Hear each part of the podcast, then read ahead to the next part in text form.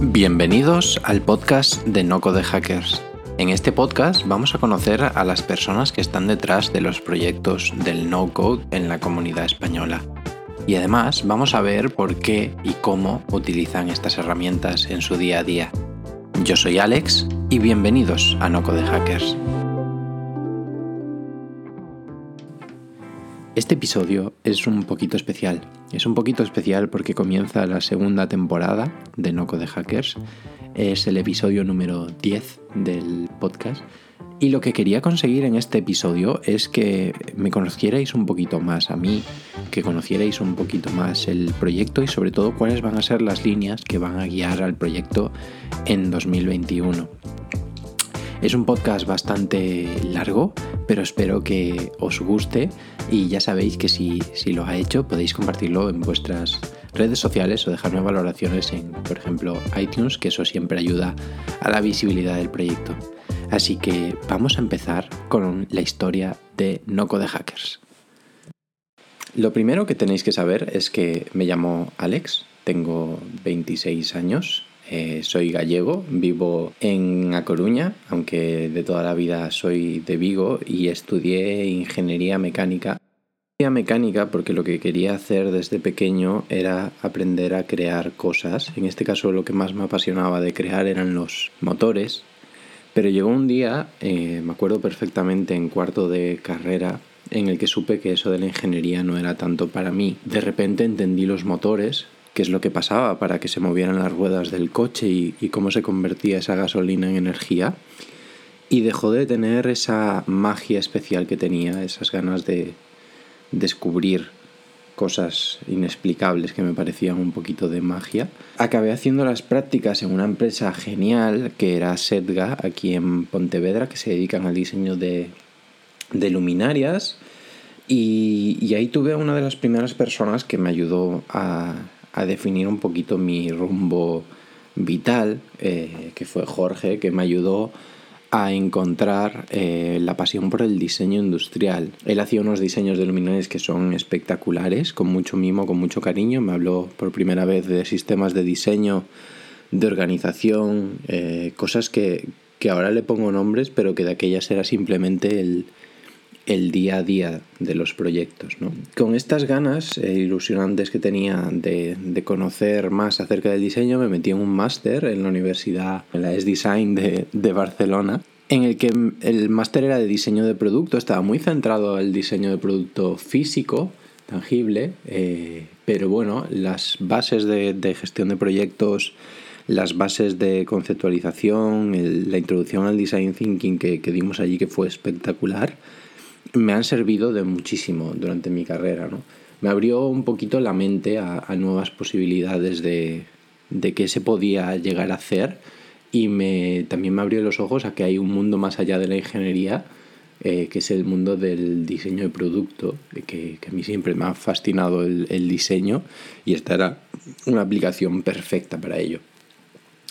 A partir de ahí me salió una oportunidad tremenda que, que decidí coger y es una, era una beca dentro de Abanca, en el programa de, de Abanca Innova, en el que prometían darte tres meses de tiempo, una beca para acompañarlo, y 500 euros para desarrollar tu idea. Entonces decidí coger esa opción, esa, esa oportunidad que se me planteó, y me lancé al vacío de, de Abanca que fue la, la, verdad es que una experiencia espectacular porque nos guiaron a través de un proceso de design thinking en real que yo solo había visto casi en teoría y algunas prácticas pero construí un, un proyecto súper chulo que, que, acabó siendo lo eligieron como ganador de, de, esa edición y el premio por, por ganar era un contrato. Así que ese fue mi inicio en el mundo de la innovación ya que entré en el departamento de a Banca Innova. Tuve una suerte tremenda de coincidir con un equipo muy guay que confió en mí en esos momentos.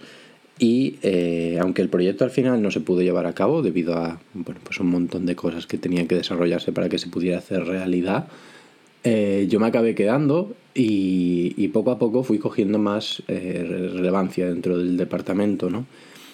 El programa de intraemprendimiento acabó siendo parte de, de mi día a día y desde hace ya dos ediciones, vamos por la cuarta, eh, ayudamos a la gente dentro de la organización a, innovar y me parece algo precioso, la verdad. Eh, estamos viendo por fin los primeros lanzamientos de, de proyectos que hayan salido de este intraemprendimiento y es una, un orgullo eh, poder verlos nacer. Pero de tanto ver lanzar proyectos y de estar, tan familiarizado con esta metodología de design thinking, de lean startup, de validar muy rápido, de experimentar, eh, me di cuenta que yo no tenía eh, nada de eso que haya hecho yo. Entonces, como que sonaba un poquito de mentira cuando contaba que eso es lo que había que hacer si tú no, yo no había hecho nada. Entonces, eh, cuadró el confinamiento, cuadró que, que, descubrí un poquito más el mundo del, del no-code que yo ya llevaba mucho tiempo con este tipo de herramientas. Airtable todo el que me conozca desde hace unos años sabe que lo llevo defendiendo a muerte desde hace mucho tiempo.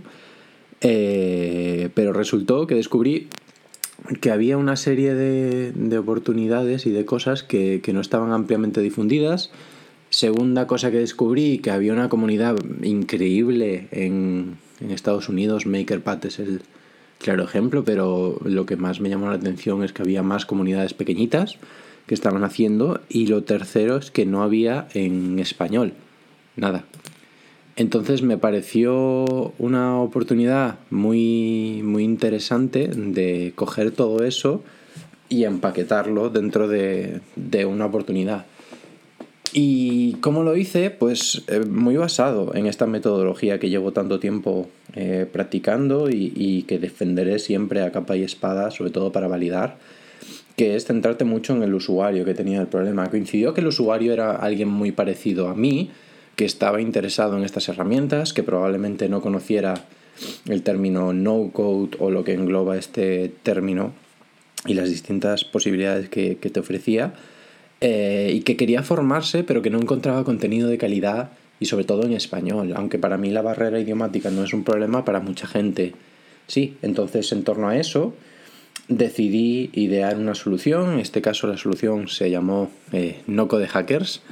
Eh, y ahora os cuento cómo fue ese proceso de, de, lanzar el MVP, porque claro, estábamos en plena pandemia, eh, eran momentos difíciles para todo el mundo, pero también a la vez era una oportunidad de tener más tiempo para hacer este tipo de cosas, ¿no? Entonces decidí crear un portal de formación en español eh, sobre no code. ¿Y con qué herramienta íbamos a empezar? Porque yo me tenía muy claro que quería empezar a través de las herramientas, acabar llegando hacia la, hacia la formación más, más amplia. Eh, pero básicamente empecé por Airtable porque era la herramienta que mejor conocía y que podía sentirme a gusto eh, contándole a la gente, oye, mira, te voy a explicar lo que puedes hacer con Airtable porque llevo mucho tiempo con, con Airtable practicando y creo que hay un montón de cosas que te pueden ser útiles. ¿no? Entonces creé una marca, esa marca es Noco de Hackers y es Noco de Hackers pues simplemente porque el dominio estaba disponible y porque estaba a muy buen precio. Y eh, me gustó el nombre, me pareció una oportunidad, no encontré exactamente otros que quería. Hice un logo bastante sencillito que acabó permeando más de lo que quizá me gustaría, pero que le tengo mucho cariño, hecho con, con Canva en un día. Y monté una página, una landing page en Webflow. Eh, Webflow es una herramienta que descubrí hace un año y algo, más o menos, y que me enamoró. Soy un enamorado confeso de Webflow. Y la verdad es que al hacer esa landing page eh, me di cuenta que tenía que, que llevar el contenido del curso a algún lado, ¿no? Entonces elegí una plataforma para cursos. Podía haber elegido otras, podía haberme aventurado a, a cosas, plataformas mm, quizá mejores, eh, desde luego más caras, porque todas partían de los 40 a los 80 euros al mes y yo no me quería gastar dinero en algo que no estaba validado y que no sabía si iba a continuar más allá del, del sábado cuando lo lanzara. Entonces escogí Thinkific porque me ofrecía ese plan gratis que me permitía alojar el curso. Desarrollé el contenido en un día y medio. La landing page también me llevó eh, la hice en paralelo. Así que en día y medio tenía ya el proyecto lanzado, eh, lo publiqué en Twitter, tuvo muy buena acogida para lo que me esperaba. De hecho, eh, una de las primeras señales que me hizo ver que, que podía tener sentido es que la gente lo retuiteaba, que la gente comentaba, que la gente me dirigía a otras personas que, que también estaban interesadas en este mundo, entonces empezó a haber una pequeña validación de mercado por ahí. Y, pero la mayor validación del mercado era que la gente hacía el curso y que la gente disfrutaba del curso y aprendía con el curso, que era mi objetivo final, que la gente aprenda. Pero bueno, eh, claro, con un curso gratis es muy fácil eh, cegarse a sí mismo, ¿no? Y, y, pensar que estás validando una cosa que realmente no estás validando, porque puede que haya interés por un curso gratis, pero puede que no haya interés suficiente como para ser un curso de pago. Entonces decidí hacer una estrategia eh, que era eh, ofrecer un curso más avanzado a la gente que ya había comprado, bueno, que se había anotado al curso gratis. Eh, les ofrecí ese curso a 5 euros, que me, me, acuerdo que lo quería ofrecer a un euro, tuve suerte que un amigo me recomendó que lo subiera a 5, y un curso que aún no estaba creado, pero que lo iría creando eh, poquito a poco con ellos, eh, recibiendo su feedback para que me fueran diciendo cómo, cómo lo querían, ¿vale? Y esto fue muy importante porque de esta manera fui subiendo el precio poquito a poco conforme sacaba más módulos y me iban dando feedback acerca de las cosas que les gustaría aprender en el table. Entonces al final se ha quedado un curso súper interesante porque eh, trata las tres, cuatro utilidades más claras que, que, yo utilizo Airtable y que creo que la gente debería conocer, ¿no?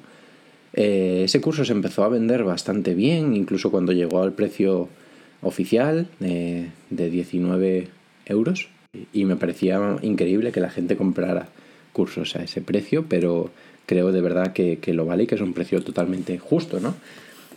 Y hablaremos después en, en unos minutillos acerca de los precios con el, con el siguiente curso, ¿vale? El siguiente curso es el, de Webflow. Y, y, hacer el curso de Webflow ya supuso creerme el proyecto.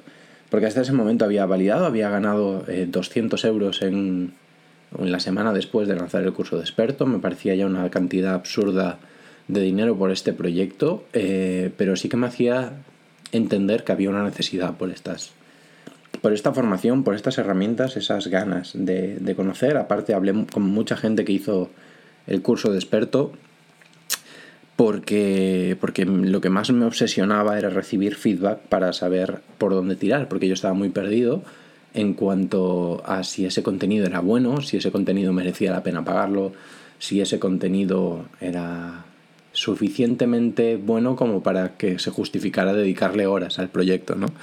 Y resulta que sí, la gente lo apreciaba mucho, valoraba mucho además el estilo formativo, que también hablaremos más a partir del curso de Webflow. Eh, y la verdad es que está me dio muchos ánimos para continuar. ¿Y cómo decidí continuar con Webflow? Porque no había muchos cursos de Webflow, ni en inglés siquiera. Empezaron a salir en el momento en el que yo empecé a desarrollar el curso. Pero la universidad de Webflow es brutal es uno de los mejores proyectos educativos que, que, conozco, la verdad.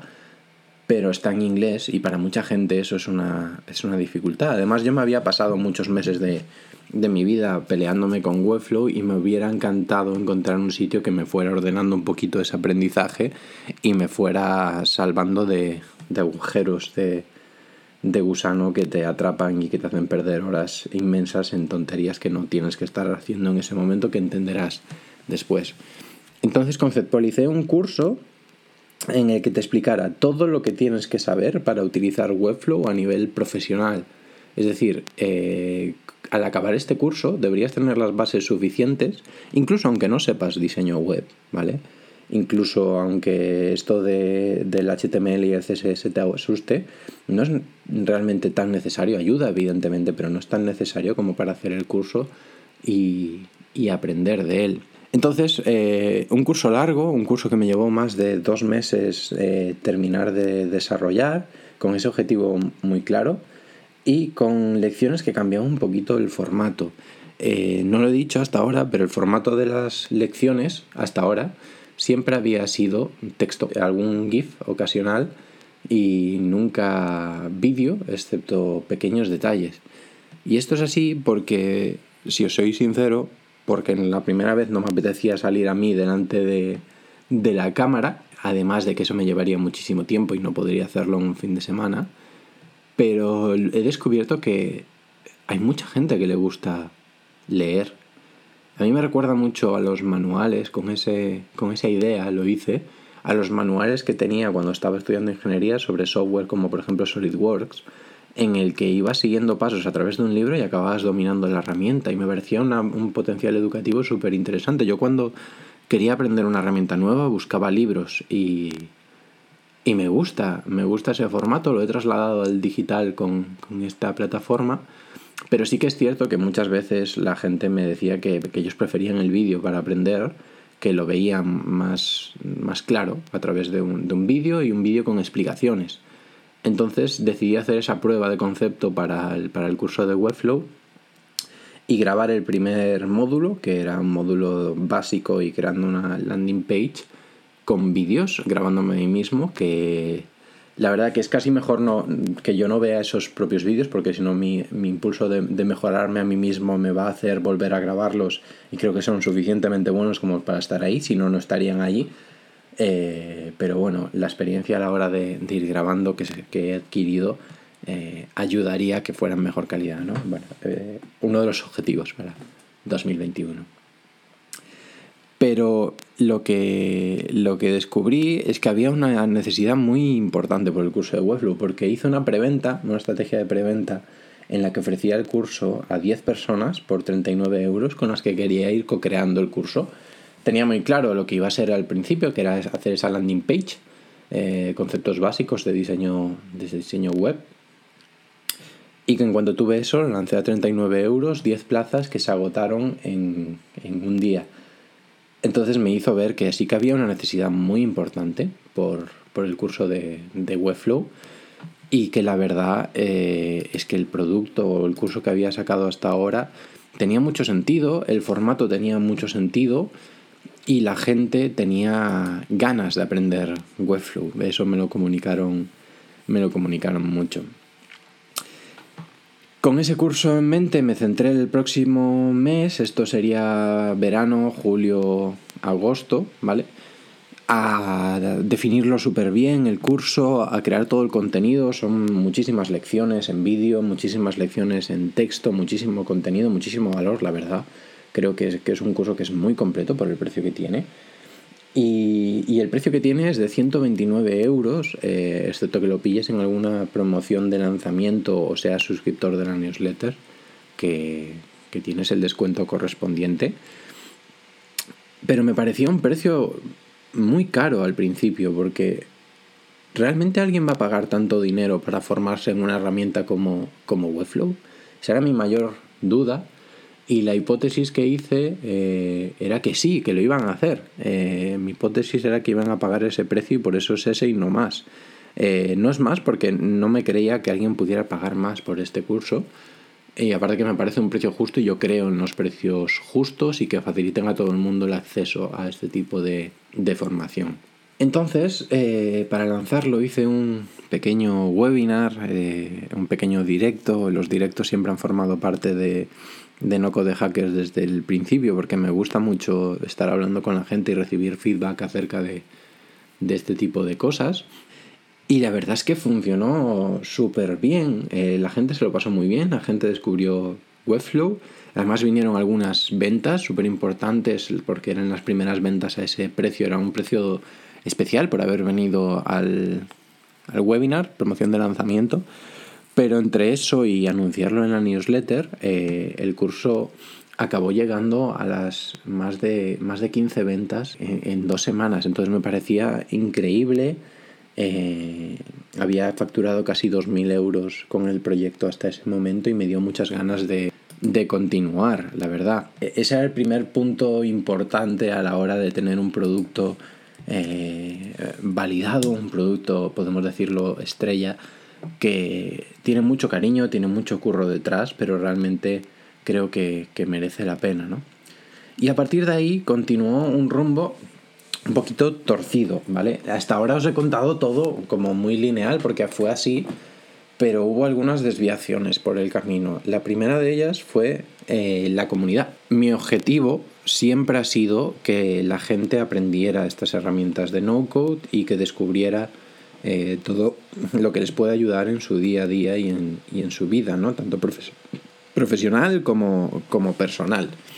Y entonces quería hacerlo a través de una comunidad porque me parecía que tenía todo el sentido, pero el primer intento me enfoqué en la herramienta, descubrí una herramienta que era Tribe, que mola muchísimo, que te permite hacer una especie de foro mmm, remozado, con, con canales, con mensajes, con usuarios, está genial, pero me di cuenta que era un producto en sí mismo esa comunidad y que tenía que dedicarle al menos tanto cariño como le dedicaba el resto de, del proyecto y como estoy yo solo no tengo ese tiempo ni esas eh, posibilidades de dedicárselo a, esa comunidad. Entonces eso fracasó.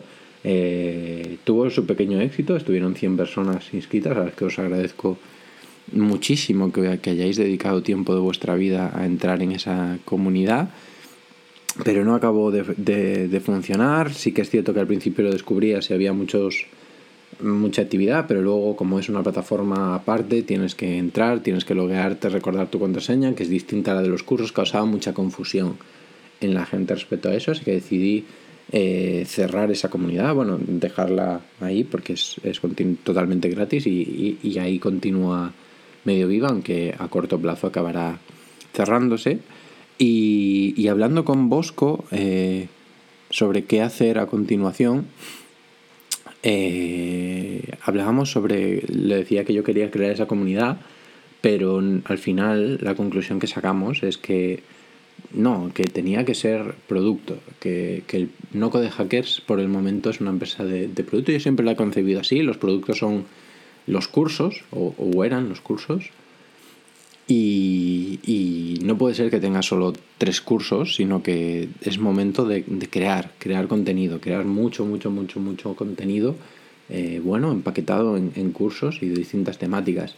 Entonces, a partir de ahí es donde nace el curso de, Integromat, que es un curso que me metí un sprint de dos semanas para diseñarlo, conceptualizarlo, escribirlo, grabarlo. Eh, fue un poquito de locura para, para hacerlo, pero creo que te da las bases suficientes de Integromat como para que te puedas pelear tú con, todo lo que necesites. Eh, se podría ampliar con un montón de cosas más avanzadas, pero creo que la persona a la que va dirigida simplemente quiere una guía rápida. Eh, probablemente ya use Zapier o algún sistema de automatización y lo que quieras es una guía rápida, Integromat. Cuéntame cómo se hacen las cosas más más básicas, cuéntamelo rápido, cuéntamelo sencillo. Y eso se trata, es un curso que se hace en una hora, dos horas como, como mucho, eh, que, que, vas paso a paso y aquí es donde entra la metodología, porque yo creo que este es, eh, junto al de Bravo, del que hablaremos después, uno de los cursos en el que realmente me di cuenta que tengo una metodología detrás. Eh, la educación siempre ha formado parte de mí, mis padres son profesores, y, he visto la importancia de, educar con método y educar con conciencia, ¿no? Entonces ha ido evolucionando lo que os decía de, introducir los vídeos, pero es más allá de simplemente la metodología es texto y vídeo, ¿no? La metodología son casos prácticos, eh, casos prácticos reales que yo utilice o que haya visto que sean interesantes, explicados paso a paso hasta el nivel de detalle de dónde tienes que clicar, que se puedan seguir de una manera muy fácil, rápida y que no te lleve demasiado tiempo acabar teniendo eh, conocimiento suficiente como para dominar la herramienta de la que estás haciendo el curso y empezar a explorar. Porque la, mayoría de los cursos, si no en, tu total, en la totalidad, te sirven de ese pequeño paso dentro de la herramienta que te ayude a eh, después continuar explorando. No son. No te voy a explicar todo. Eh, probablemente acabes hasta sabiendo más que yo en muchas de las herramientas. Pero ese es el objetivo, darte los primeros pasos para que empieces a explorar y empieces a ver cómo aplicarlo en tu proyecto y, y cuéntamelo cuando lo hagas porque voy a aprender mucho de, ese, de tu aprendizaje y de lo que hayas construido al acabar ese, ese curso, ¿no?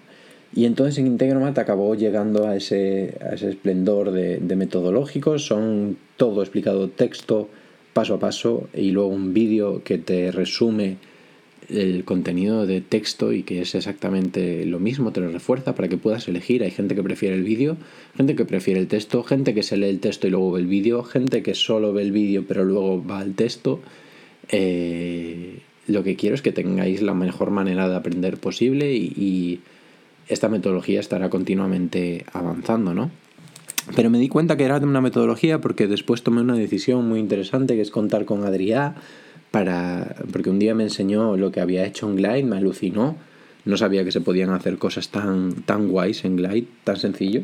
Adrià es una persona que me parece que explica muy bien, entonces le invité a, a que creara un curso dentro de mi plataforma y, ahí se convirtió en Hackers en plataforma, plataforma para dar soporte a, la gente que quiera formar en, no code. Y lanzamos el curso de Glide Basics, que la verdad es que, funcionó bastante bien y estamos muy contentos de, cómo ha quedado porque es un curso de introducción.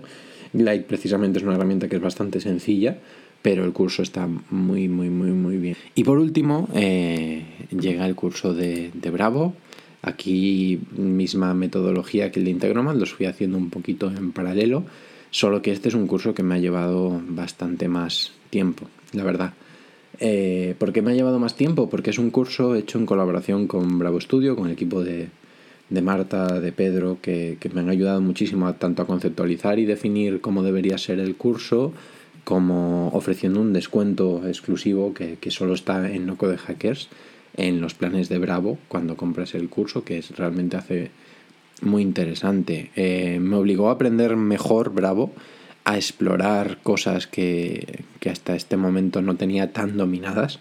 Y la verdad es que para mí fue una experiencia genial. Creé una aplicación para mí mismo que, que, es una aplicación para guardar enlaces y me parece una de las herramientas más impresionantes, ¿no? Más, más wow. Convertir un archivo de Figma en una aplicación nativa que pueda subir a la Play Store y a la App Store es brutal, conectada a datos reales mediante Airtable y cada vez están añadiendo más funcionalidades que hace que tengan más y más sentido eh, bravo.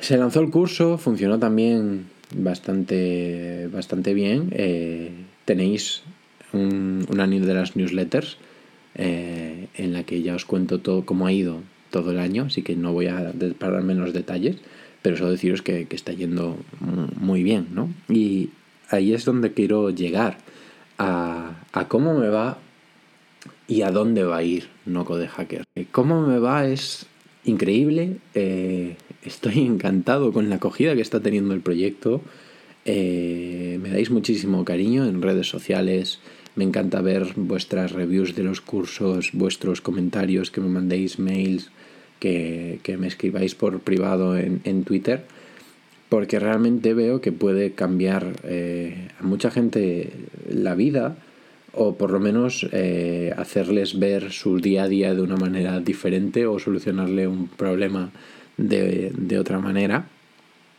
y que, es un placer. Eh, a nivel de, de cifras van ahora mismo hay más de 115 estudiantes únicos en Noco de Hackers eh, que hayan comprado un curso de pago y más de 350 alumnos inscritos eh, dentro, de, dentro de la plataforma, lo cual es, una pasada. Y después tengo otras iniciativas actualmente, como son la newsletter, de la que os hablaré en un ratito. Eh, tengo el podcast, que es lo que estáis escuchando ahora mismo. Y también es probable que me estéis viendo en, en Twitch, porque este podcast lo he grabado en directo en Twitch, eh, porque mi intención es hacer este tipo de, directos más a menudo. Es un aprendizaje para mí, un reto. Yo nunca he streameado en Twitch, pero va a ser una de las líneas de futuro de, de este año, que ya está pasando, que es que voy a hacer pequeños directos o grandes o lo que sea en los que hablemos sobre no code y que podamos interactuar y que podáis decidir la temática de lo que os apetece o explicaros algo interesante. Entonces, permanecedos atentos a, las redes para cuando anuncie directos. Eh, mi intención es hacer entre uno y dos al mes. Eh, ¿Qué más? Van a seguir llegando invitados especiales al podcast. Eh, ya tengo preparada una edición para, para enero, que será la siguiente a este episodio ya tengo otra reservada para, febrero y van a venir gente muy, muy guay al podcast y continuaré entrevistándoles. Lo he, lo he definido como la segunda temporada de No Code Hackers porque yo creo que es un nuevo comienzo, nuevo comienzo de, de No Code Hackers y es un cambio de rumbo, es un cambio de, de dirección. Ya, ya entenderéis por qué, pero creo que sí, que, que merece ser un nuevo capítulo y, y dedicarle todo el cariño que, que tenga, ¿no? Y, luego han pasado un montón de cosas guays. Me di cuenta de que Substack está muy bien para la, para newsletter, pero creo que me voy a pasar a MailerLite porque aparte de que cumples mejor con la RGPD, que es eh, importante, puedes crear un diseño más personalizado, puedes crear algo diferente. Y creo que en este punto, con la masa crítica que, que tengo hasta ahora, eh, que son más de 650 personas las que están registradas a esta newsletter que tiene todo el sentido. Además, la he abierto a patrocinios, he montado un sistema con Airtable para, para cogerlos bastante chulo y, estoy abierto a que cualquier marca quiera patrocinar esta, esta newsletter porque creo que, que, puede sumar mucho valor para ellos, sobre todo si quieren dirigirse a un público muy interesado en nuevas tecnologías, en, en no-code, en, bueno, en, en, todo lo que es el proyecto y sobre todo en los valores de transparencia, honestidad y sinceridad con los que os estoy hablando ahora mismo y que los que siempre defiendo en el proyecto. Eh, otra de las vías es la colaboración con Ingalicia, que, que, es una asociación de aquí de Coruña que, que, la verdad es que me ha encantado que se pusieron en contacto conmigo y que vamos a desarrollar proyectos conjuntos para llevar el, el no-code o estas herramientas o esta filosofía, este proceso a muchos sitios de Galicia, a mucha gente que no tiene, eh, no, no, han tenido suerte de, de tener esas oportunidades, que, que, otra gente sí que las ha tenido y que realmente les puede ayudar a dar un cambio en su vida. ¿no? Entonces me parece un proyecto precioso, eh, ya os diré cómo se va ejecutando, porque se va a ejecutar y, y permaneced al tanto de eso. Y por último, me gustaría hablaros de cuáles son mis objetivos de este año. Eh, me he puesto un objetivo, eh, una estrella polar, eh, North Star, como, como, quieras llamarlo, de convertir No Code Hackers en una Company of One. ¿Qué es una Company of One? Es un concepto que por lo menos yo lo leí en, en el libro del Paul Jarvis. Y es que No Code Hackers va a ser mi proyecto, va a ser esa vía que tenga para explorar, para aprender, para crear un negocio suficientemente rentable como para que me dé, eh, para que me justifique el invertir la cantidad de horas que le dedique, pero que no sea el objetivo escalar, crecer por crecer, sino que el objetivo sea eh, realmente crear una plataforma educativa en, no-code y que ayude a la gente y que si no quiero trabajar un día en no code hackers porque estoy muy saturado con el trabajo o lo que sea, que no tenga esa presión ni esa obligación de, de no hacerlo, porque yo soy la única persona que me, está, que me estoy metiendo presión a mí mismo por el momento y quiero que eso continúe así. Creo que, explorar otras vías eh, tiene todo el sentido, que es, estoy abierto a, a, otras opciones a partir de en el futuro, pero por ahora eh, lo que tiene sentido es precisamente esto, continuar con, con el proyecto, aliarme con mucha gente, eh, colaborar en todo lo que pueda y buscar hacer cosas que acaben llevándome a, conseguir ese objetivo ¿no? de, de, que sea una compañía de of one. Traducida a cifras, eh, he cerrado el año pasado, bueno, los seis meses de vida del proyecto con casi 5.000 euros de facturación eh, para este año me propongo llegar a los 10.000, no me parece algo inalcanzable, pero ya me parecen cifras serias y me parece una cifra que merece mucho la pena. Eh, me gustaría también llegar al menos a 1.000 suscriptores dentro de Noco de Hackers. Eh, lanzar un curso nuevo, aún no sé de qué, estoy abierto, pero voy a lanzar también otro, otros modos de aprendizaje. Voy a explorar más en esta en esta metodología, en estas maneras de enseñar, a, aprovechar las posibilidades que tiene Internet para buscar otras posibilidades formativas y por supuesto crear más contenido, eh, más posts en el blog, más podcast, más newsletter, eh, más cosas, más, más y más contenido porque me encanta crear contenido como este. Así que espero que te haya gustado este podcast Eh, si lo ha hecho y quieres hablar conmigo, me tienes en Twitter, que es twitter.com barra Bauton o twitter.com barra noco de hackers, o me puedes escribir un mail a aprendenocode.gmail.com. Así que nos vemos en próximos episodios. Este es el que comienza la segunda temporada del podcast de Noco de Hackers y ha sido un verdadero placer eh, poder estar aquí explicándoos un poquito más de lo que es No Hackers.